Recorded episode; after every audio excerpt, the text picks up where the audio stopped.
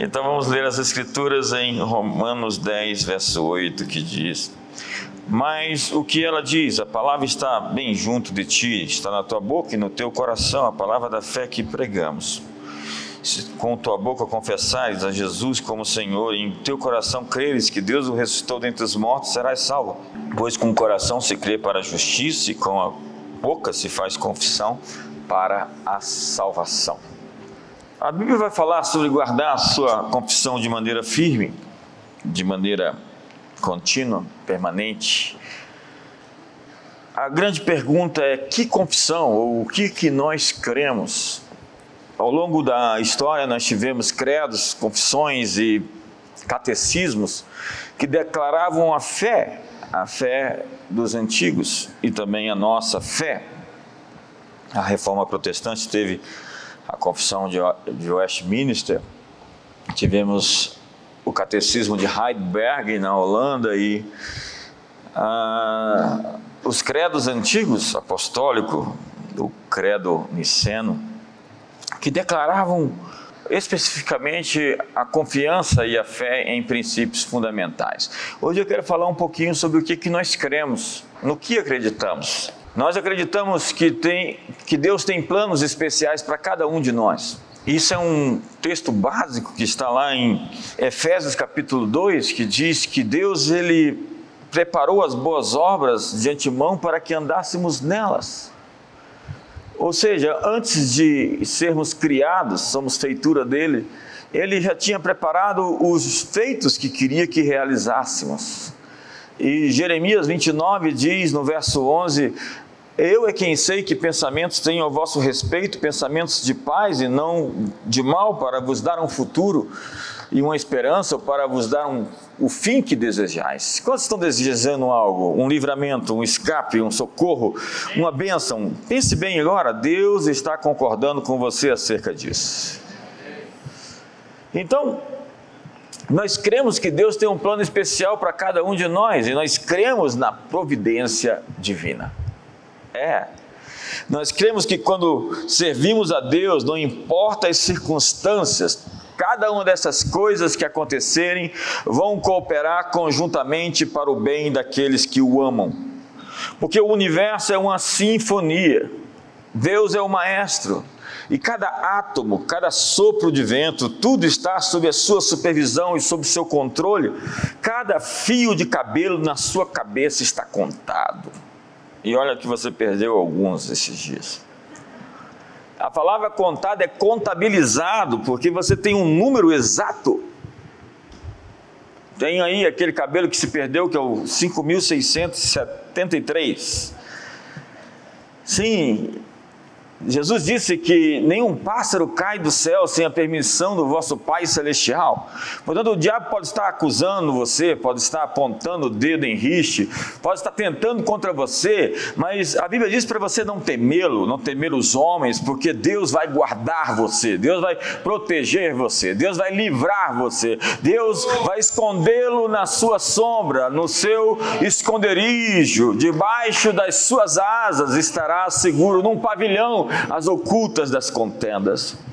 Porque ele não é um pai ausente, sabe, indiferente, frio e distante. Deus está bem perto e nos amou antes que o amássemos. E ele nunca parou de nos amar. Deus permanece ativamente envolvido na sua vida puxando alavancas, apertando botões e ligando chaves por detrás das cortinas.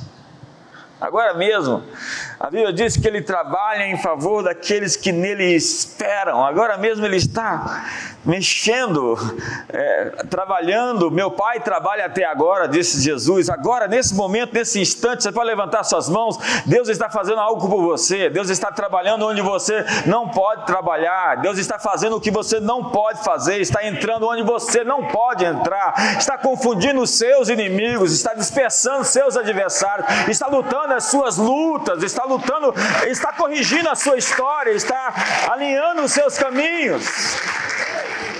Sim, nós cremos que Deus trabalha. Meu pai ainda não parou de trabalhar. E nós cremos que o medo não é uma parte do amor de Deus. Portanto, o medo não deve ser aceito, já que ele é a fé no inimigo. O medo é a fé no outro reino. E a Bíblia diz: no amor não existe medo, antes o perfeito amor lança fora o medo. Ora, o medo produz tormento, logo aquele que teme não é aperfeiçoado no amor. Qualquer coisa que lhe intimida é capaz de lhe controlar. Então nós cremos que você deve resistir à tentação de temer. E é por isso que a Bíblia está descrevendo por tantos textos: não tenha medo. Olha para o seu irmão e diga: não tenha medo. Não temas, eu te esforço, eu te ajudo, eu te sustento com a minha destra fiel. Tantas vezes Deus está dizendo: não tenha medo. Diga, eu não tenho medo. Diga, eu não tenho medo. É isso que o salmista está falando para si: ainda que eu andasse pelo vale da sombra da morte, eu não temeria. Não temerás o terror da noite, nem a seta que voa de dia, nem a peste que se propaga nas trevas, nem a mortandade que assola meio-dia. Nós cremos que nós nascemos para governar através do poder do reino e através do amor de Deus. Há um texto revolucionário em Daniel 7 que diz: O reino, o domínio e a majestade dos reinos debaixo de todo esse céu serão dados ao povo dos santos do Altíssimo, e o seu reino será reino eterno, e todos os domínios o servirão e lhe obedecerão. Que texto! A Bíblia diz que nós somos tirados da escravidão para reinar com Cristo, transportados do império das trevas para o reino do Filho do seu amor, no qual temos a redenção a remissão dos pecados. Então nós somos um povo especial, um povo santo, um povo real, sacerdócio real, nação santa, povo de propriedade exclusiva de Deus, a fim de manifestar as virtudes daquele que o chamou das trevas para a sua maravilhosa luz. Quando você discerne seu valor pessoal, você para de se ver como um artigo de liquidação. Esse valor central leva-nos a valorizar a nós mesmos e valorizar as outras pessoas como gente preciosa, para quem Deus sacrificou seu único filho. E assim tratamos a todos como a realeza de Deus na terra. Nós temos uma fonte limitada de amor para dar a cada pessoa que encontramos. Sim, nós cremos que fomos chamados para destruir as obras de Satanás. Jesus disse: Eis que vos dei autoridade para pisar sobre serpentes e sobre escorpiões e sobre todo o poder do inimigo, e nada absolutamente vos causará dano. Nada absolutamente vos causará dano. Nós recebemos a comissão de dominar e lidar com a rebelião do planeta Terra. Jesus disse: O ladrão veio senão para roubar, matar e destruir, mas eu vim para que tenham vida e a tenham em abundância. Então, diz João, para isso se manifestou o Filho de Deus, para destruir as obras de Satanás. E Jesus disse: Se eu expulso demônios pelo dedo de Deus, certamente o reino de Deus é chegado sobre vós. A Bíblia diz que o reino de Deus chega quando demônios são expulsos. E demônios não assistem somente na vida de pessoas, as oprimindo e as possuindo por vezes, mas circunstâncias às vezes estão endemoniadas. Tem gente que tem finanças endemoniadas, sabe? Tem gente que tem casa mal assombrada, cheia de opressão. Tem gente que tem casamento que está possesso de alguns espíritos, o leito está maculado. Levante suas mãos comigo, levante suas mãos. E hoje exija que os poderes que obstruem obstaculam, que de alguma maneira te impede de alcançar seu destino, sejam retirados. A Bíblia diz: em meu nome expulsarão demônios, em meu nome falarão novas línguas. Hoje nós ordenamos as forças do mal que soltem hoje pessoas, que soltem hoje famílias, que soltem hoje casamentos, que soltem hoje finanças, que soltem hoje pessoas, opressões e medos e fobias e doenças e pesos sejam quebrados, todas as angústias e todos os fardos sejam tirados. Demônios e forças do mal batam em retirada. Ordenamos vocês saiam em nome de Jesus.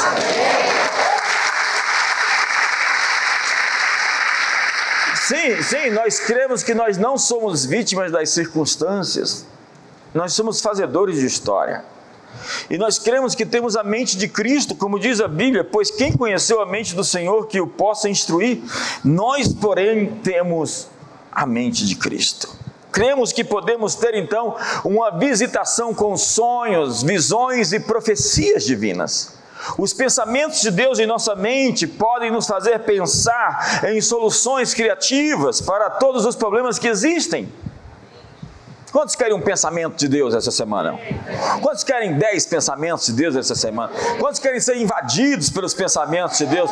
Seja então o aeroporto para o pouso dos pensamentos, a pista de pouso, onde Deus vai trazer seus pensamentos para a sua mente, para sua reflexão, para seus pensamentos. Não são os meus pensamentos os vossos pensamentos, assim como os céus são mais altos do que a terra, assim são os meus pensamentos mais altos do que os seus pensamentos. Mas o texto que eu li diz que você tem a mente de Cristo, então você pode ter os pensamentos de Deus. E uma mente renovada, ela tem o sobrenatural como uma coisa normal. É do tipo, o que Deus vai fazer agora? Pense em uma coisa difícil. O que Deus vai fazer agora? Pergunte: o que Deus vai fazer agora? Certamente Ele fará. Quantos creem que Ele fará? Nós cremos que, como filhos de Deus, herdamos a natureza divina. Um filho tem o DNA do pai. E cremos que crescemos no fruto do Espírito Santo.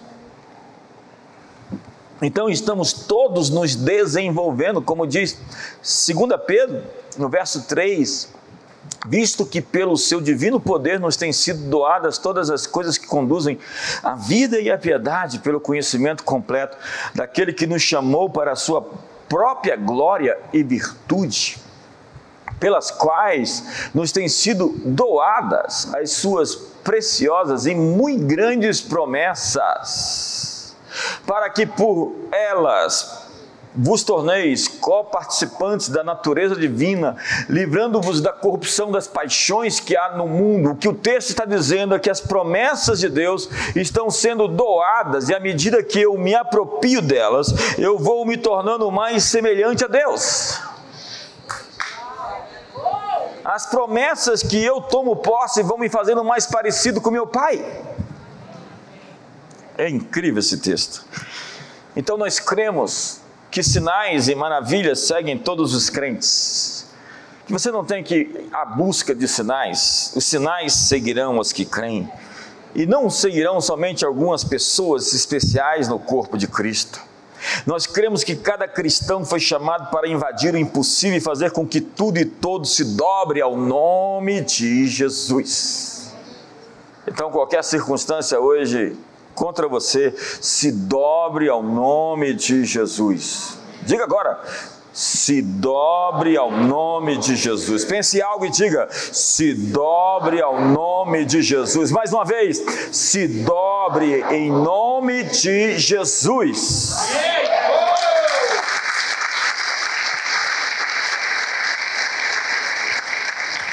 Então aquilo que é contra você está se tornando em seu favor. Então nós cremos que cada cristão foi chamado para invadir o impossível. Cremos que o Espírito Santo tem liberdade para agir de conformidade com a palavra de Deus. Que, embora sendo um só Espírito, são diversas as suas manifestações, como Paulo diz em 1 Coríntios 12. Então nós cremos que sinais e prodígios é ter a resposta a, aos dilemas que as pessoas têm. Jesus ele teve como que dores de parto. A Bíblia diz que ele sentiu dores. Porque ele via as multidões como ovelhas que não tinham pastor. Elas estavam perdidas. E os milagres de Jesus eram o resultado do seu compadecimento. Porque as ovelhas estavam aflitas e exaustas. E ao se compadecer delas, ele estendeu a mão e fez com que elas se levantassem da sua derrota. Mas nós confundimos compaixão com pena. Pena é dizer alguém que sofre, lamento muito. Compaixão é ter o poder de tirar as pessoas dos seus buracos existenciais. Pena é dizer, ó, oh, que ruim, você não pode andar. Compaixão é dizer: não tenho nem ouro nem prata, mas o que tenho te dou, em nome de Jesus Cristo, anda. O amor é compassivo, mas a compaixão não é resignação. Compaixão é uma revolução de serviço, de inconformismo, de milagres poderosos, porque o Evangelho continua sendo boas novas. O Espírito do Senhor está sobre mim porque o Senhor me ungiu para pregar boas novas. Se você for a uma igreja e começar a ouvir notícias ruins, você está ouvindo uma outra coisa que não o Evangelho de Jesus. O Evangelho é uma boa notícia de que ele veio para destruir as obras de Satanás, para desatar os aflitos, para curar os oprimidos, para quebrar os cadeados e abrir os olhos dos cegos. Sim, Jesus veio ao mundo a a luz veio e as trevas não prevaleceram contra ela. Rick Warren dizia que Jesus atraía multidões indo ao encontro das suas necessidades pessoais. O povo se aglomerava ao redor de Jesus porque ele ia ao encontro das suas necessidades, cada uma delas, físicas, emocionais, espirituais, relacionais, financeiras. E ele não classificava as necessidades julgando-as mais legítimas do que menos legítimas, nem fazia ninguém se sentir culpado por ter alguma necessidade, ele tratava todos com dignidade, tratava todos com respeito.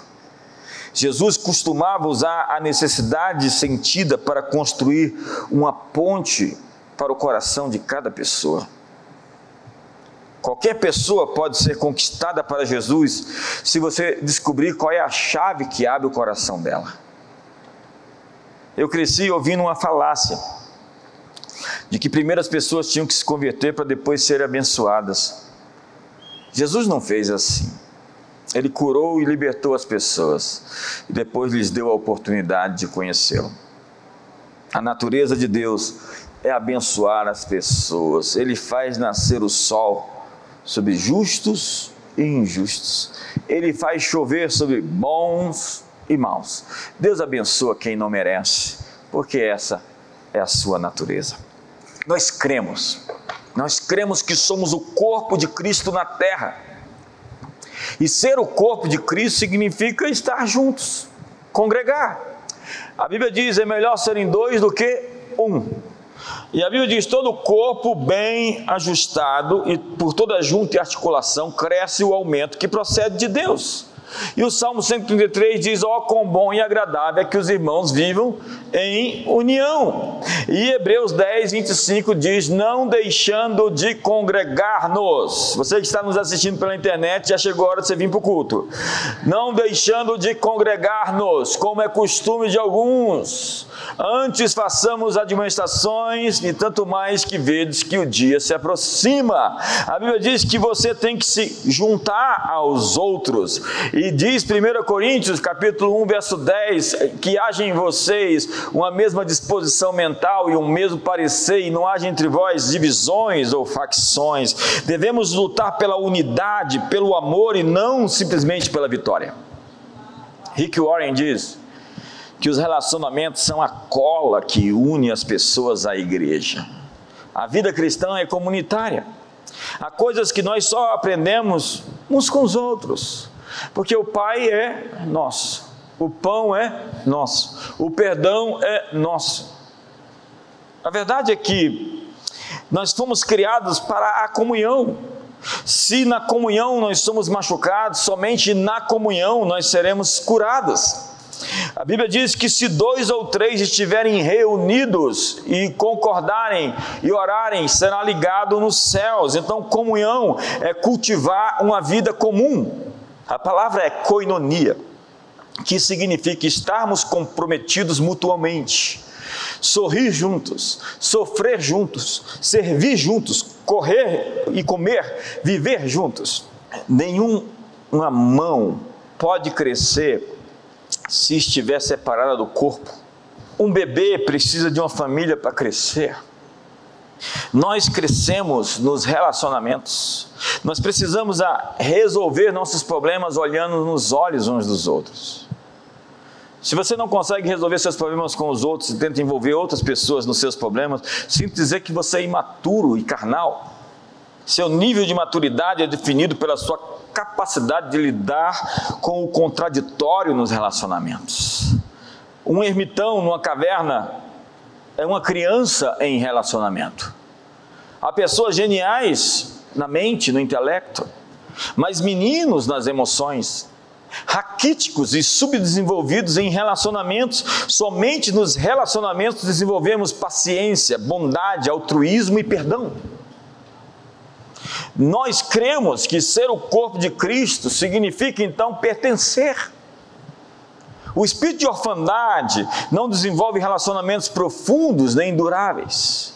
Todos nós temos um forte desejo de pertencer a algo maior do que nós mesmos. A igreja é a família de Deus que nós pertencemos. Romanos 12, verso 10 diz: Dediquem-se, amem-se cordialmente uns aos outros com amor fraternal, preferindo-vos em honra uns aos outros. Em comunidade nós somos aceitos, apoiados, desafiados, pertencemos e ajudamos outros a cumprir o seu destino.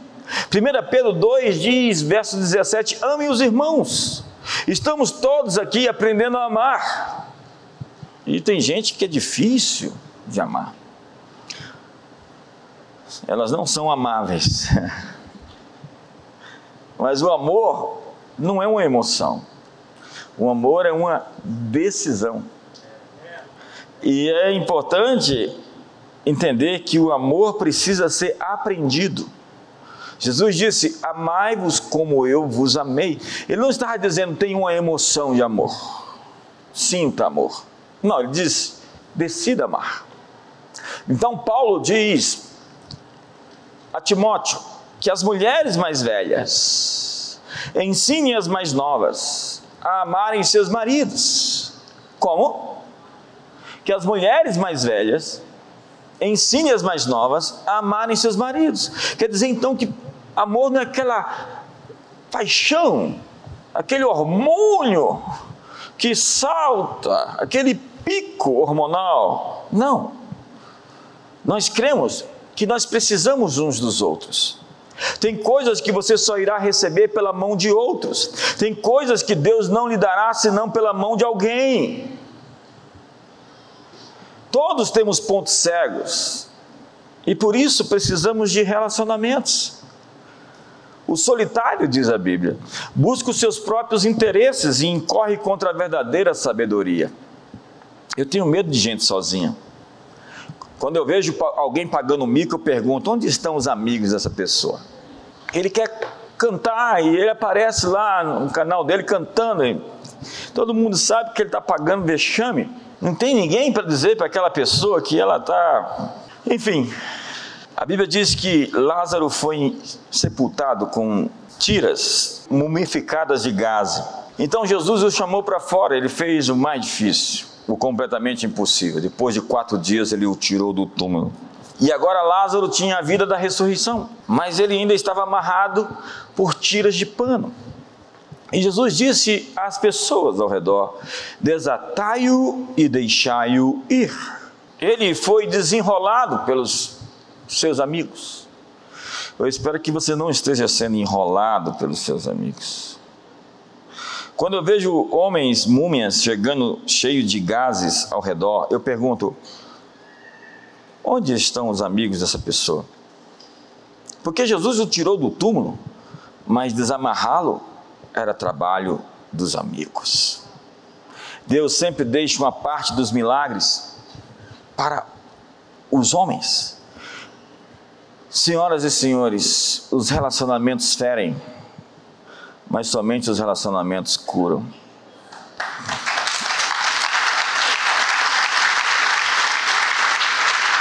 E nós cremos que nós somos uma comunidade de amor.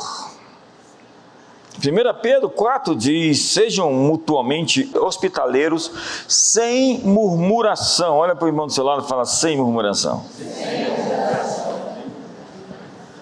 Hospitaleiro vem da palavra, da raiz da palavra hospital. Sim, um abrigo ou hospício.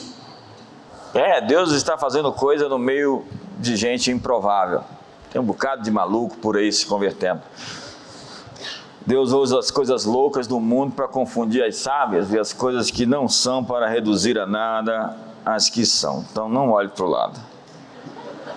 Romanos 15, verso 7 diz: Aceitem-se uns aos outros da mesma forma que Cristo os aceitou, a fim de que vocês glorifiquem a Deus. Tal é a atmosfera de um lugar, tal é o produto que é produzido ali. Não se engane, ambientes, atmosferas têm um resultado. Você não precisa ser esperto, inteligente, mago, guru ou profeta para saber quando um negócio, uma igreja, uma empresa, uma família não vai bem. Você chega ali, se as samambaias estão secando, é porque tem muita briga dentro de casa. As samambaias absorvem os sentimentos, as emoções de um lugar. Você sabia disso? A propósito, como estão as samambaias da sua casa? Bob Harrison diz que ele pegou uma empresa era uma concessionária da Chrysler, a principal da Califórnia. E ele disse que estava suja e parece que faltava carros e desarrumada. Então ele disse: se nós somos vendedores de porte, vamos mostrar que somos vendedores de porte. Então ele deu um banho na loja. Ele limpou, ele poliu, ele colocou carros até não caber mais carros. E as pessoas chegavam ali, acreditavam que aquele negócio estava dando muito certo e estavam dispostas a pagar e comprar naquele lugar, porque aquele lugar parecia próspero. E foi assim que ele tornou aquela concessionária da Chrysler a principal do seu país. As pessoas dizem, mas imagem não é nada. Diga isso para a pessoa com quem você quer namorar. Você vê 4 mil imagens por segundo, você é um ser visual. Então você chega num lugar sujo e você vai comprar? Falta produtos na prateleira, você vai. Tem uma atendente mal educada. Você não sabe o preço que você está pagando por alguém que atende o telefone com. Eu cheguei ontem na casa de um amigo, uma autoridade. Aí quando eu cheguei assim, todo despojado, estava de malha, e de... aí eu quero ir no apartamento 304. Aí o rapaz olhou para mim, é lanche, entrega?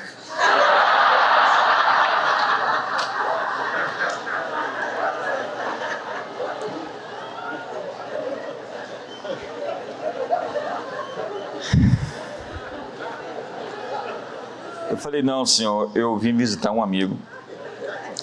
Ele pega o interfone. Olá, tem um rapaz aqui, um JB. Eu pensei, eu não queria esse cara trabalhando para mim. Então eu cheguei lá e reclamei com meu amigo. Mas tem um, uma pessoa ali que está tratando mal os seus convidados. E não falei nada com ele, obviamente. Se você deseja ser bem sucedido, cuide da sua atmosfera, cuide do seu ambiente. Jesus, antes de ressuscitar a menina morta, ele expulsou todos da sala. Tem gente que tem que sair da sala para as ressurreições acontecerem.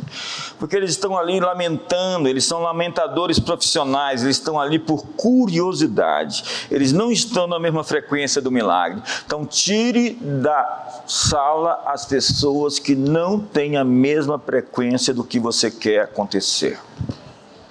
Então, depois de levar três discípulos para dentro da sala e expulsar todos os outros, colocá-los para fora, ele disse à menina Talita: fique de pé. A Bíblia diz que quando Salomão foi visitado pelos reis, eles ficavam impressionados pelo, pelas roupas, pela prataria, pelos detalhes que existia no seu reino. Aquilo chamava muito a atenção de todo mundo em todo lugar.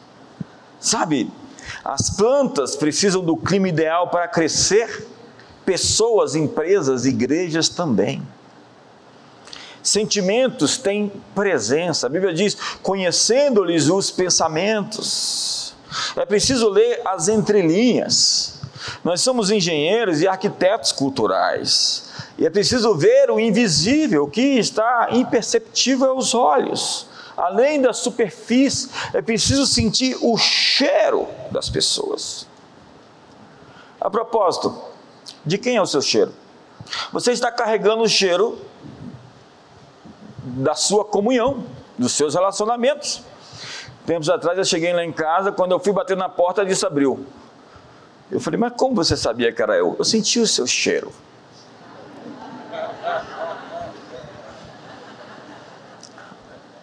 Aí eu fui visitar um amigo agora na sexta-feira. Ele estava fazendo um culto de ações de graça. E eu, chegando, sentei no sofá e a cachorrinha veio para cima de mim e começou a me lamber. É a cachorrinha da mesma raça da minha. Da minha não, da da Caris. O meu cachorro é, é, é outro. Não fica bem, né? Uma pessoa como eu tem um, um Nulu.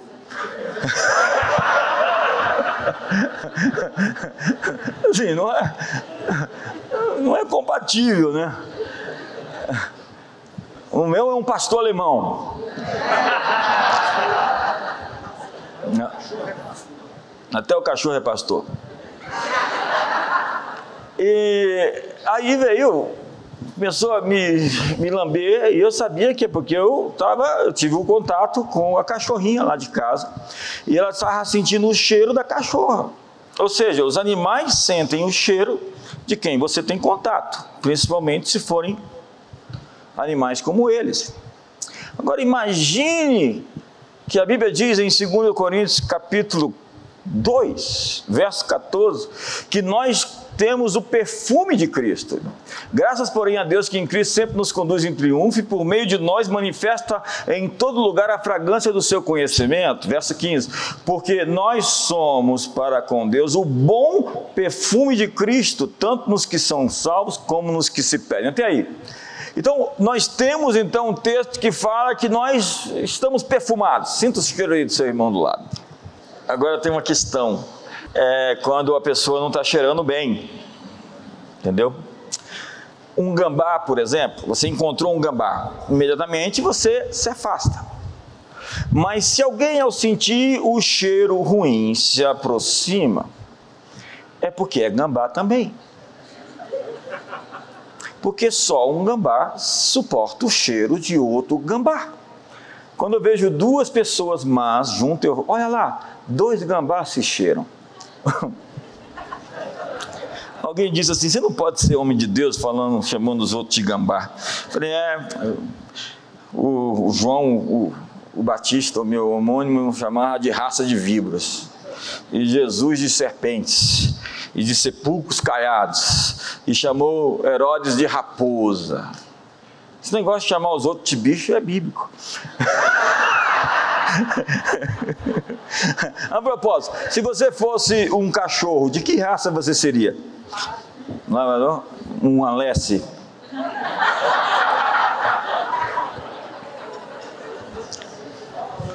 Pitbull.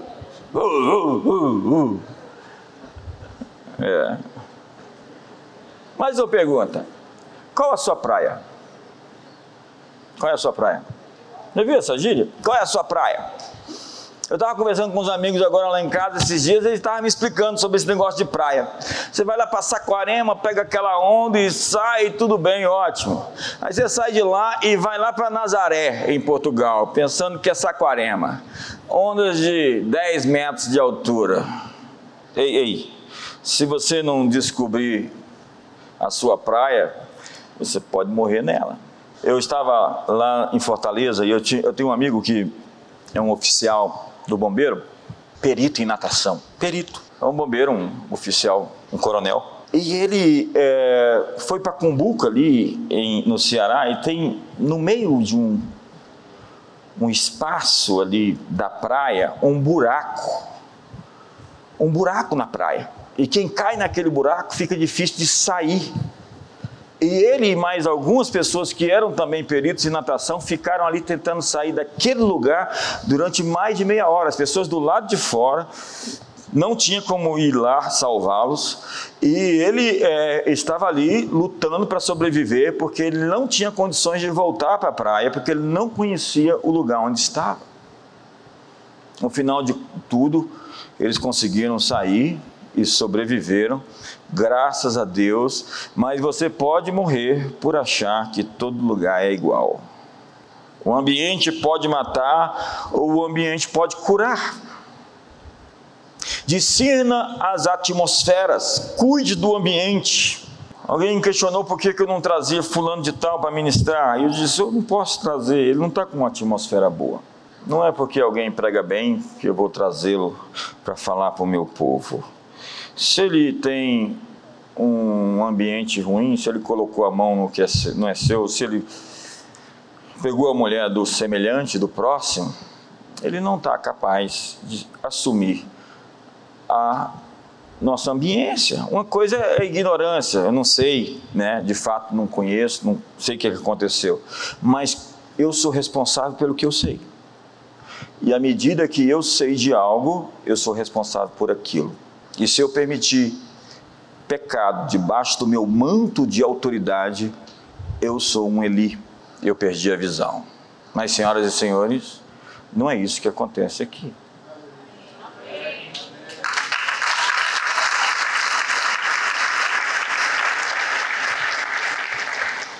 No que cremos? Nós cremos na graça. Se a pessoa se devidamente se arrependeu, a gente vai criar uma ponte para a restauração. Mas cristãos que perderam a doçura, ficaram amargurados, ressentidos e endurecidos, se tornaram por vezes piores do que eram antes de se converter. Tem gente que converte e piora.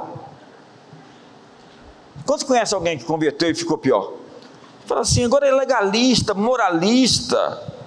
É quando a religião faz do sábado algo mais importante do que o homem. Quantos me entendem? O sábado foi feito para o homem e não o homem para o sábado. Normalmente, legalistas se, esque se, esquecem que receberam de graça o perdão dos seus pecados e se tornam acusadores dos irmãos. Há igrejas que se tornaram clube de religiosos, de acusadores. Moralistas não amam os pecadores. Eles se convertem e ficam piores do que estavam antes. Jesus era chamado de amigo de publicanos e pecadores. O maior problema que eu tenho hoje não é com os pecadores. Eles sabem que estão errados. Mas é com os santificados, com os cadochantes, com os chequinosos, com os querubínicos. É, com aqueles humanos com complexo de divindade. Eu quero ter cobradores de imposto, prostitutas, pecadores vindo à igreja, porque aqui é o local certo para onde eles vão ter sentido, significado e transformação nas suas vidas. Rico Warren diz: vidas transformadas são a maior propaganda da igreja. Então o pessoal às vezes vem na igreja para ver se é verdade que fulano está crente mesmo. Assim, se ele está lá, olha, é porque tudo é possível. É com você que eu estou falando. Denis Silk diz: o plano mestre na vida é fazer com que as pessoas ao seu redor se apaixonem por você, dando a elas a sua melhor parte. Não é manipular as pessoas, é oferecer o que você tem de melhor. Ganhar acesso ao coração das pessoas, oferecendo a sua melhor parte para elas. Paulo diz que o amor de Deus é derramado em nossos corações pelo Espírito Santo. Denis Silk diz ainda: honra é relacionar-se com os outros de acordo com o seu destino e não com a sua história. As pessoas têm que ter a oportunidade de mostrar para que vieram. Elas podem ter errado. E todos tomam, somente os grandes se levantam. As pessoas podem ter se equivocado em um momento, em um retrato das suas vidas. Mas o mais importante não é aquela fotografia, o mais importante é o filme da vida delas. Jesus disse: Vai e não peques mais. Mas o diabo quer te mostrar aquela fotografia em que você não está bem. Você vê esses jornalistas, quando eles querem fazer uma matéria ruim de alguém, eles pegam a sua pior foto. Mas Deus tem a sua melhor foto. E Ele está publicizando o seu melhor momento. E o seu melhor, melhor momento não está no passado. O seu melhor momento ainda está no seu futuro.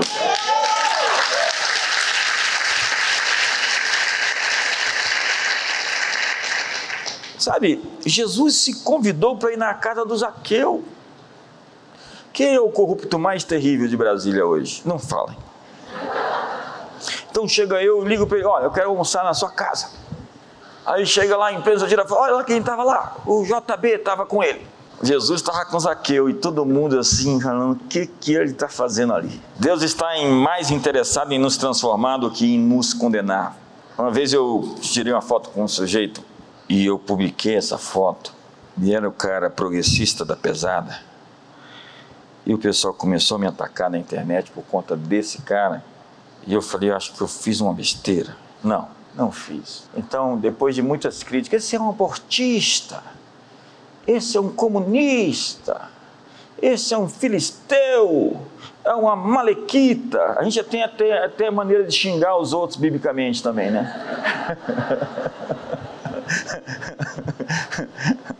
Ele é um heveu, é um fariseu.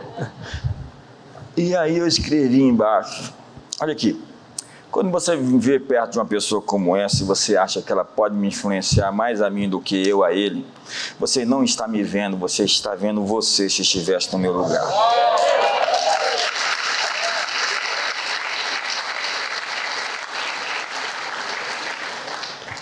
Aí vem depois, logo de baixo: Toma! Pega essa! Aí fez fila, foi legal. Acabou ficando bom.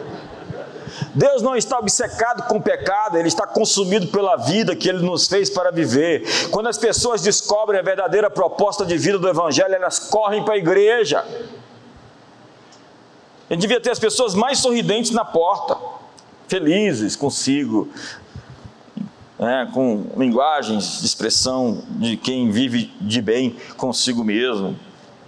Quando as pessoas descobrem o que é a igreja, quem é Jesus, Jesus é o desejado das nações.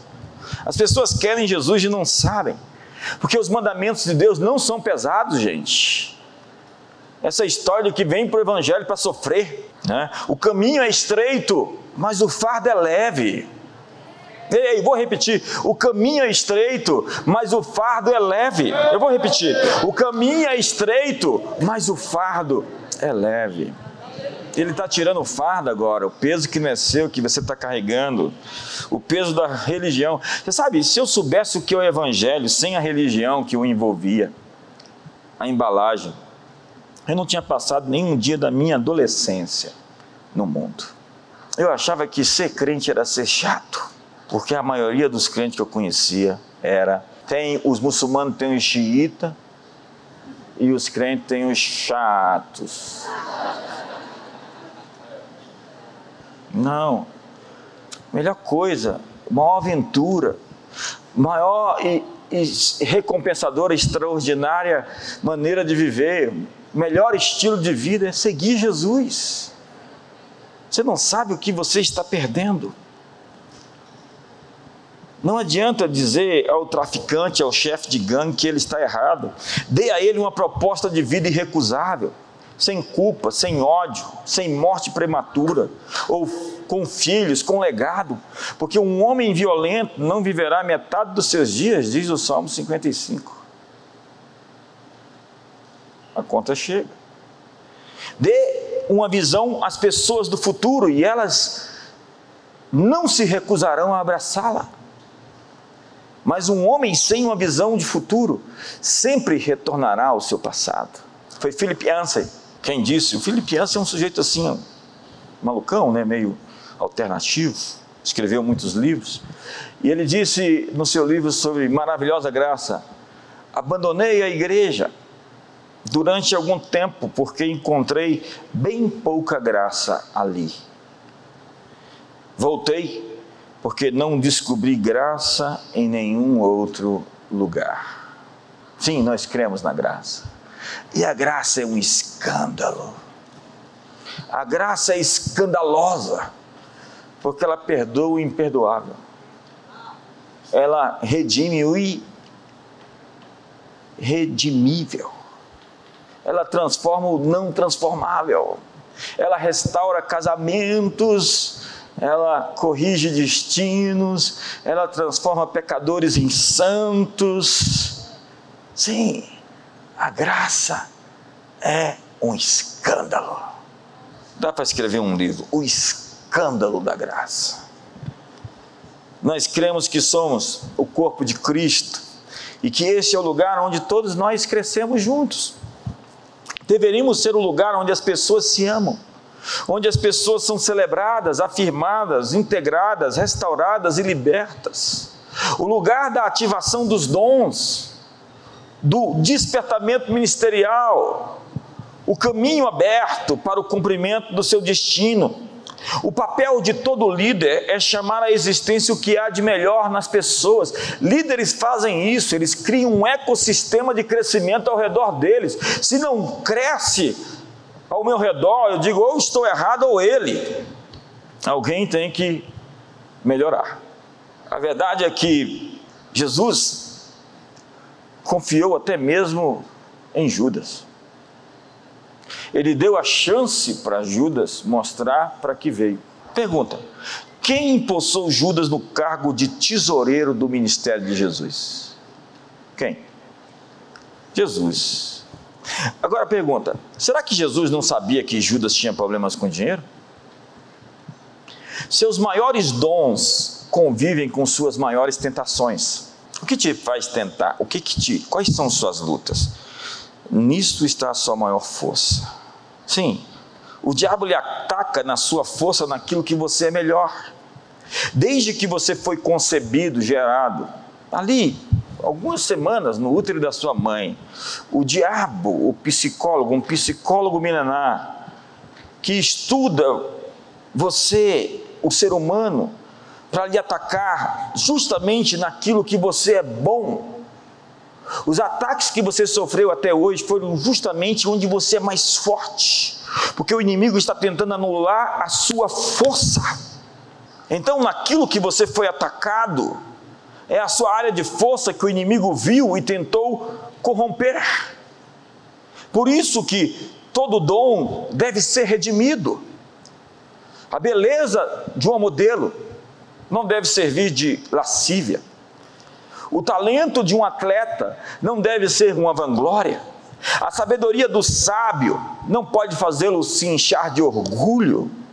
Cada dom deve ser redimido e precisam de uma cruz para ser usados no reino de Deus. Não é porque o sujeito é talentoso que ele pode chegar aqui e ministrar aos outros, porque, como diz John Maxwell, talento não é tudo. O inimigo justamente ataca você para corromper você naquilo que você foi chamado, porque a sua força está conectada à sua tentação. Moisés, diz a Bíblia, era o homem mais manso da terra. Quem era o homem mais manso da terra? Diz a Bíblia que Moisés. Mas ele se enfureceu e ele, por causa disso, não entrou na terra prometida. A propósito, Moisés, o homem mais manso da terra, foi aquele que matou o egípcio e colocou areia sobre ele, tentando escondê-lo. O homem mais manso da terra. As pessoas mais santas e consagradas foram atacadas justamente nessa área moral. Maria Madalena se tornou uma das discípulas mais castas, mais ungidas da história do cristianismo, porque essa era a sua força que sofreu assédio durante toda a sua vida. Judas tinha um dom administrativo e Jesus tinha que lhe dar a oportunidade de provar isso. Mas infelizmente a Bíblia diz que ele amou a maldição e ela o apanhou, outro tomou o seu ofício. Mas ele teve a sua chance. Jesus amou o jovem rico, diz a Bíblia, mas ele não pôde fazer mágica por ele, porque ele amava mais o dinheiro do que a Deus. Essa é uma mensagem pastoral. E todos nós estamos tendo a nossa chance. Quando nós temos pessoas com valores elevados do Evangelho, postas em posições chaves, no que nós chamamos de porteiros, que define o que entra e o que sai, gente que tem a chave, que tem a influência, que tem o poder, nós temos uma sociedade sarada, redimida. A igreja é pastoral aqui dentro, mas ela é apostólica lá fora.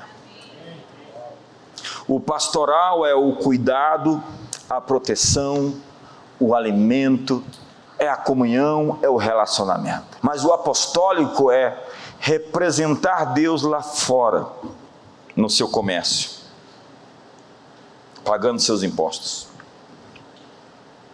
tratando com dignidade as pessoas que trabalham para você, falando a verdade, fugindo da mulher estranha. Por que não do homem estranho? Não, porque a Bíblia diz da mulher estranha, mas serve também para o outro lado. Você sabe, ser apostólico é receber a influência para tomar decisões sobre valores e não sobre suborno. Porque hoje há uma besta vermelha se aproveitando da ganância do Ocidente, corrompendo e comprando tudo. Todos. Mas eles só não podem comprar quem já foi comprado.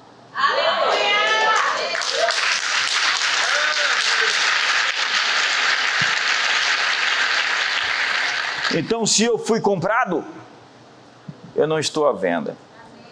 Eu estou atrás dos porteiros. Eu tenho uma mensagem: os carteiros, os ferreiros e os porteiros. Mas essa é uma outra mensagem. Fique de pé.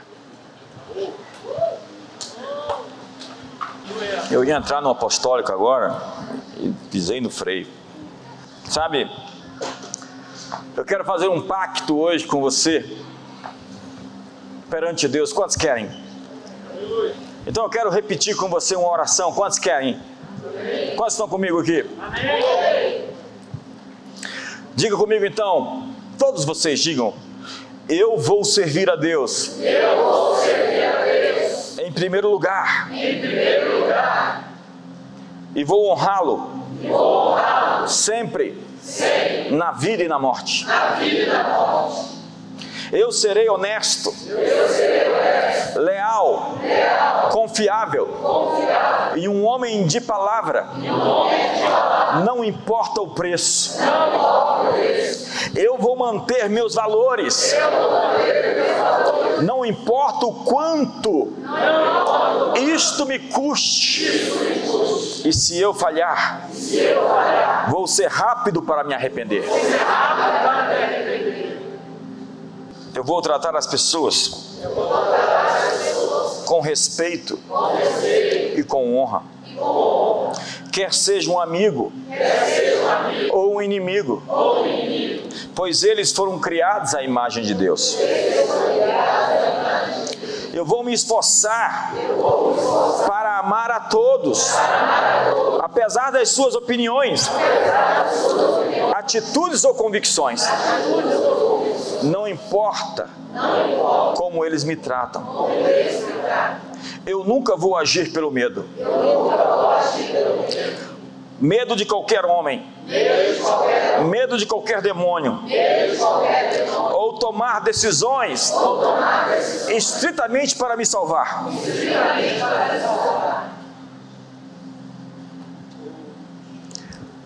Diga, eu temo a Deus somente. Diga mais uma vez, eu temo a Deus somente. E eu serei fiel ao meu cônjuge, tanto em pensamento como em ação, para a eternidade. Eu vou viver para abençoar e capacitar as gerações futuras. Deixando um legado, tanto no espírito como no natural, para um povo que ainda está para nascer. Eu não vou trabalhar por dinheiro ou me vender a qualquer preço. Eu serei motivado a fazer o que acredito que está certo e vou receber minha provisão de Deus. Eu serei generoso em todas as circunstâncias. Eu vou viver a minha vida para trazer para fora o melhor das pessoas e levá-los a um encontro com um Deus vivo. Eu vou viver minha vida no reino sobrenatural, esperando que Deus faça o impossível para mim, através de mim, em torno de mim. A minha ambição é a amizade com Deus, e eu dedico a minha força, a minha riqueza, o que eu sou, para ver o curso da história alterada que o reino desse mundo torne-se o reino do nosso Deus e do seu Cristo. E eu creio que verei com os meus olhos que, como as águas cobrem o mar, a terra será cheia da sua glória. Sinto como que uma capa de vestes brancas estivesse caindo sobre nós. Uma igreja limpa, imaculada, não composta por pessoas que nunca falharam, mas que lavaram as suas vestiduras no sangue do Cordeiro. E segundo Apocalipse, tem o direito de entrar na cidade pelas suas portas. Deixe o sangue de Jesus purificar você hoje. Purificar a sua consciência de obras mortas. Lavar seu coração, suas intenções. Deus não lhe trouxe aqui para te envergonhar. Ele só está lhe dizendo: vai e não peques mais. Simplesmente mude de atitude. Tenha uma metanoia, uma mudança de curso. Porque eu tenho algo mais, maior, superior. E você pode viver isso, se tão somente você quiser. Se tu puderes crer, tudo é possível ao que crê. Se dispa hoje do medo, da vanglória, do erro, da crítica, da mentira. Você às vezes está tão sobrecarregado com o ambiente onde você está ou você vai perder sua alma se você continuar assim. Ou você muda o seu ambiente, ou você muda de ambiente. E há aqueles que foram feridos, que estão sangrando até hoje e que tomam decisões de sair da igreja porque se machucaram na igreja. E vão continuar sangrando, sangrando. Gente que rompe relacionamentos que rompe casamentos, que quebra alianças. É hora de você se conectar com as pessoas do seu destino, com as pessoas que têm o cheiro de Jesus. Deus está lhe dando a sua chance. Para você que me assiste na internet, Deus está lhe dando a sua chance. Aproveite. Não se deixe perverter, macular manchar. Não aceite distorcer seu íntimo, seu profundo, sua tessitura íntima. É hora de corrigir, é hora de consertar, é hora de alinhar. Sim, há um futuro e uma esperança. Levante as suas mãos, nós cremos e por isso veremos a tua glória. E que o amor de Deus e a graça abundante de Jesus, o dom da justiça, a comunhão do Espírito Santo, nos faça viver em abundância, reinando em vida por meio de Jesus Cristo. Uma ótima semana a todos, com suas mãos levantadas. Vai, a tua fé te salvou.